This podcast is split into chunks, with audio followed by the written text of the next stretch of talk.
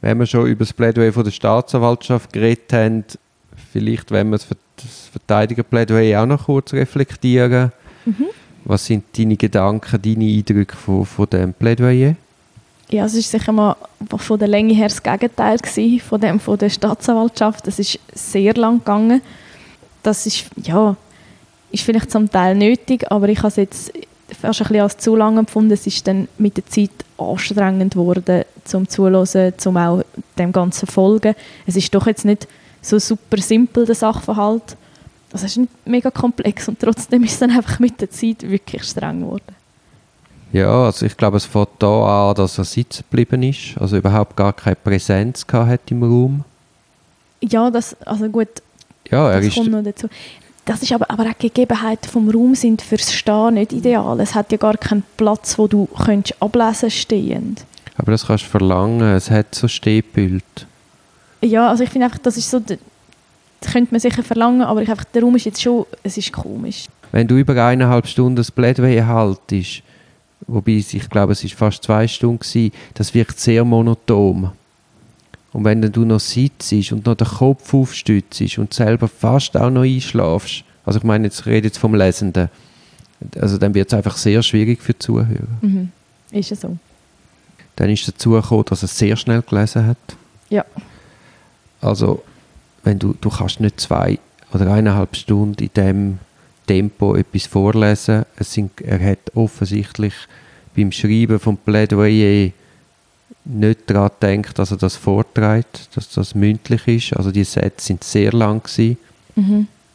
Das ist eben zum Ganzen dazugekommen. Ja, es ist, nicht, es ist inhaltlich schon ein bisschen komplex, es ist dann sehr lang und Sätze selber zum Teil wirklich so lang, dass man als, wenn man es halt nicht schriftlich vor sich gehabt hat, wirklich fast nicht gewusst hat, ah, wo, wo, hat der Satz überhaupt angefangen, auf was hat er auswählen. Ja, und das ist auch zu viel an Infos gewesen. Mhm. Und dann oft ist auch nicht ganz klar gewesen, was es die Info genau bedeutet zur Lösung vom, vom Sachverhalt.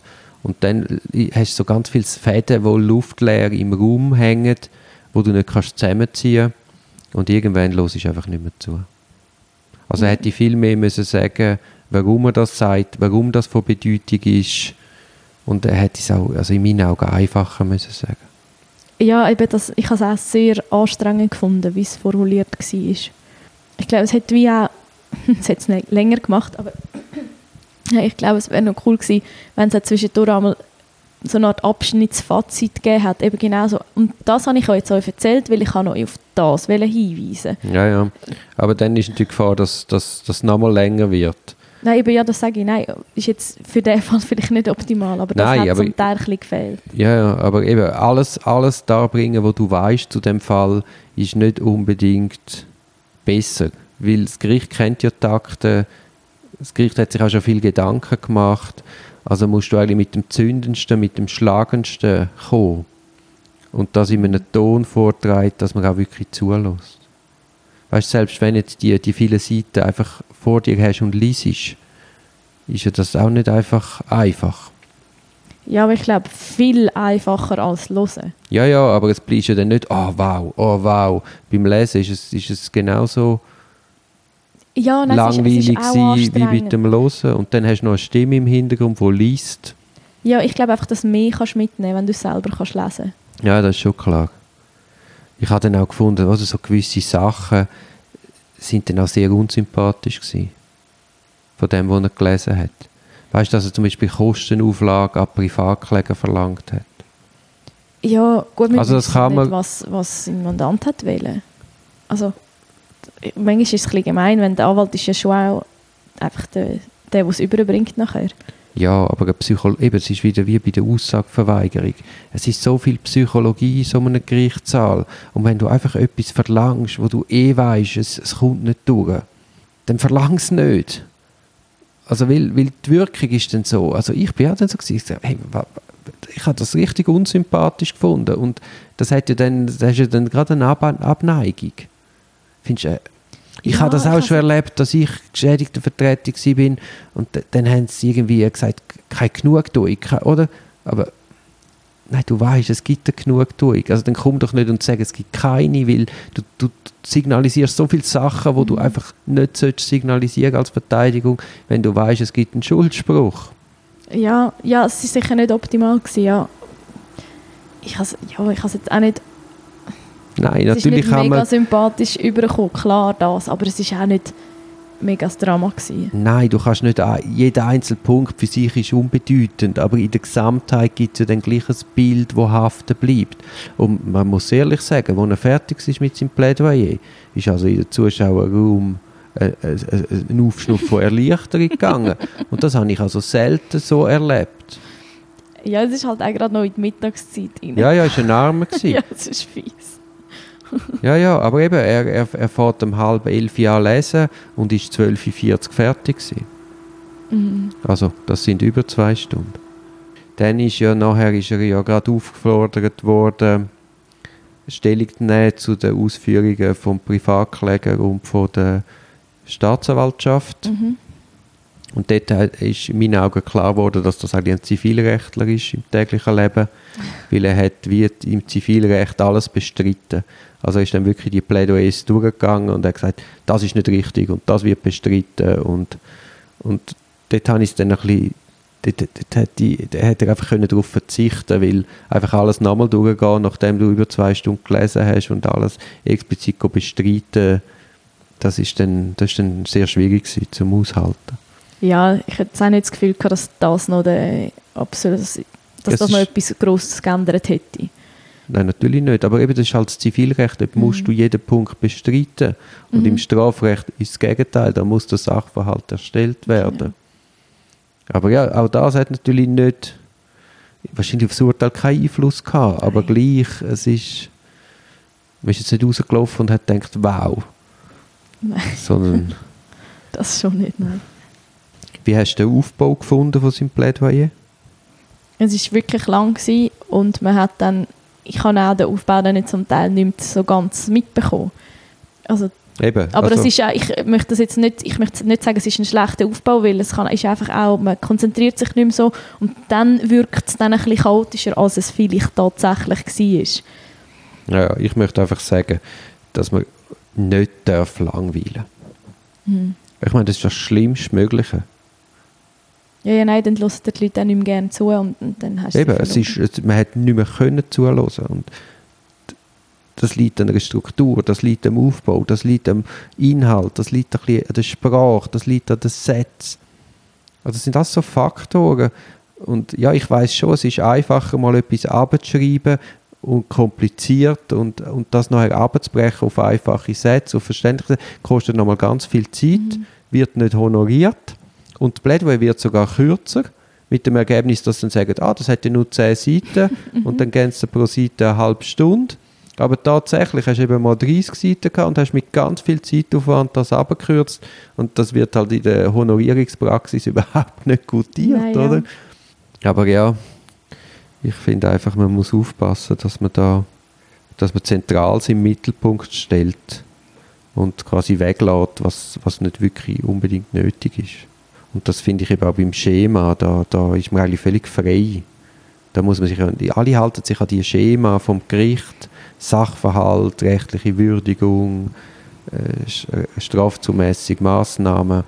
Aber das spricht ja nichts dagegen, das einfach auf Einzelfall spezifisch abzubrechen und zu sagen, okay, in dem Fall ist jetzt vor allem Massnahmenzentrale und dann mit dem anfangen. Also ich finde auch wichtig, wenn man auf, anfängt, dass man gerade mal schaut, dass man die Aufmerksamkeit gönnt von den Hörern. Oder nicht einfach äh, üblich juristisch einsteigt, sondern sich einfach überlegt, okay, wie, wie bringe ich jetzt das einfach mal zulassen? Ja, wir haben doch kurz, äh, jetzt gerade letzte eine Eingabe gesehen von jemand anderem, wo so in, der, in Kürze den Sachverhalt ganz kurz zusammenfasst. Also wirklich in ein paar Sätzen einfach sagt, hey, über das reden wir heute, das ist wichtig und das und das. Also wirklich sehr, sehr kurz. Und das haben wir jetzt beide als sehr angenehm empfunden, dass einfach mal schnell abgeholt wirst. Ah ja, genau. Ja, und um du, du bist und überzeugt bist und du kannst nachher alle Argumente einordnen in die Schublade. Mhm. Das, das habe ich auch sensationell gefunden. Also eben, ich, ich glaube, gestern ist ein bisschen der Fehler gemacht worden, dass man denkt, man hat die besseren Sachargumente und mhm. hat die einfach sehr trocken abgebracht.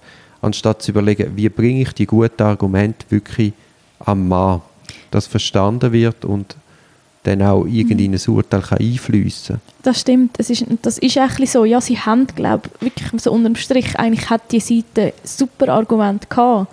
Also man hat sich halt fast ein bisschen als Gewinner gefühlt wahrscheinlich und dann ist es wie, ja, ist man vielleicht auch nicht mehr ganz so bereit, den Effort zu machen. Ja, aber eben, wer überzeugen will, muss verstanden werden. Und sonst kannst du die ganze Übung sparen. Ja.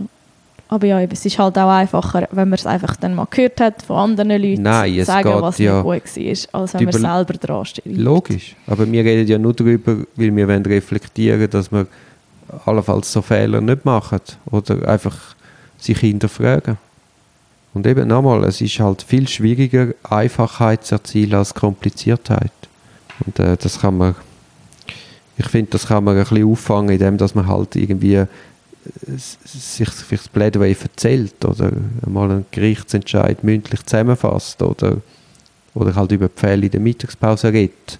Dass man wie oder selber das kann verbalisieren Also das ist sowieso etwas, ja, manchmal auch mega spannend, wie man etwas muss jemand anderem erklären in eigenen Worten mal, eben vielleicht nicht mit dem Schriftstück, das man schon verfasst hat und dann zuerst mal merkt, ah, das muss ich überhaupt sagen, damit er mich versteht. Ich Eben, kann ja, selber ja. vielleicht einen neuen Connex machen, durch dass ich es muss neu zusammenpuzzeln Das stimmt, das hilft manchmal mega, dass man es schon mal mündlich gemacht hat. selber ist man derart im Fall und hat derart Sachwissen.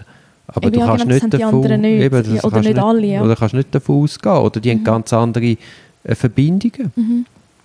Eben, und das fährt da, es muss strukturiert sein, es muss nachvollziehbar sein, es muss wie einen roten Faden haben, es muss einen logischen Schluss haben und, und die Hauptpunkte, Schlüsselargumente müssen besonders betont werden. Und all das habe ich gestern. Ich bin rausgelaufen und ich kann dann nicht einmal sagen, was sein Hauptargument ist. Nein, ich kann es auch nicht sagen, aber eben, ich habe auch wirklich mich nicht bis am Schluss konzentriert. Gemeinerweise. Nein, es ist nicht möglich gewesen, Sandra. Ja. Also ich, ich, Ah, ja, ich habe auch abgehängt. wie kann man denn äh, ein zu langes Plädoyer vermeiden? Ja, indem wir es kürzen vorher. Ja, ja, aber eben, Wiederholungen vermeiden, Nebensächliches und Überflüssiges weglassen. Irgendwann zu einem Ende kommen. Und eben schauen, dass man nicht langweilt. Und wenn man dann das Gehör hat, sollte man das auch nicht missbrauchen. Oder? Weil du weißt ja, alle müssen dort sitzen und die, müssen jetzt, die hören dir jetzt zu, auch wenn du 17 Stunden redest. Und Es ist ja so, ja. Es ist komfortabel. Endlich hat man mal die Plattform. Ja, aber eben, man muss dann auch schauen, ist man verständlich, kann man dem Argument folgen, vielleicht auf eine- irgendeine Visualisierung nutzen.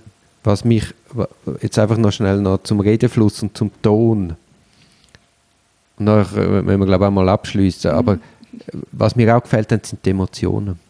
Monoton, zwei Stunden in der gleichen Stimmlage, das abgerettert in einem unglaublichen Tempo. Also irgendwo müssen doch Emotionen drin sein.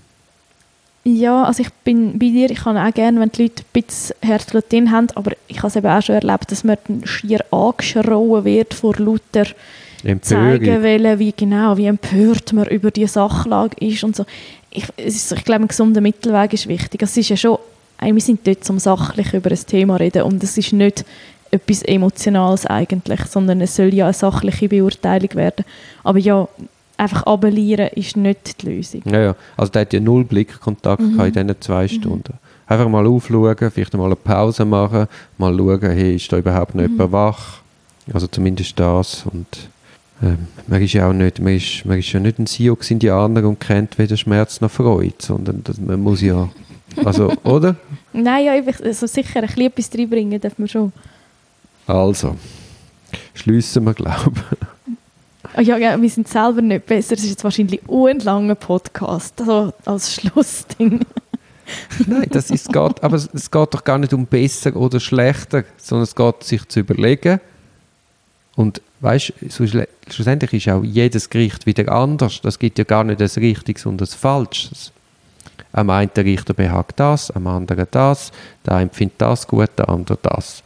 Aber ich finde es wichtig, dass man sich Gedanken darüber macht, sich das überlegt. Und so etwas kann man nicht lernen oder man kann es vielleicht schon lernen, aber in der Schweizer Juristenausbildung wird ja Rhetorik hat überhaupt kein Gewicht. Und schlussendlich ist das, ist das eine Rhetorik. Ja, nein, sicher. Und ich, ich, es, klingt jetzt vielleicht brutal, aber schlussendlich ist, ist es einfach das, wie wir es erlebt haben. Und wir haben es ja ähnlich erlebt. Genau. Ja, aber es sind subjektive Eindrücke von einfach zwei Leuten, das stimmt. Ja, genau. Nein, nein, ich maß mir gar nicht Eigentlich an. wertungsfrei, auch wenn es nicht so ist. Ja. Ja, nein, ich, ich habe es nicht gut gefunden, aber ich sage nicht, dass ich es besser mache und ich sage auch nicht, ich würde es anders machen. Aber ob es dann besser ist, Das können dann die Zuschauer dort beurteilen. genau, ja, ja, ja, ja.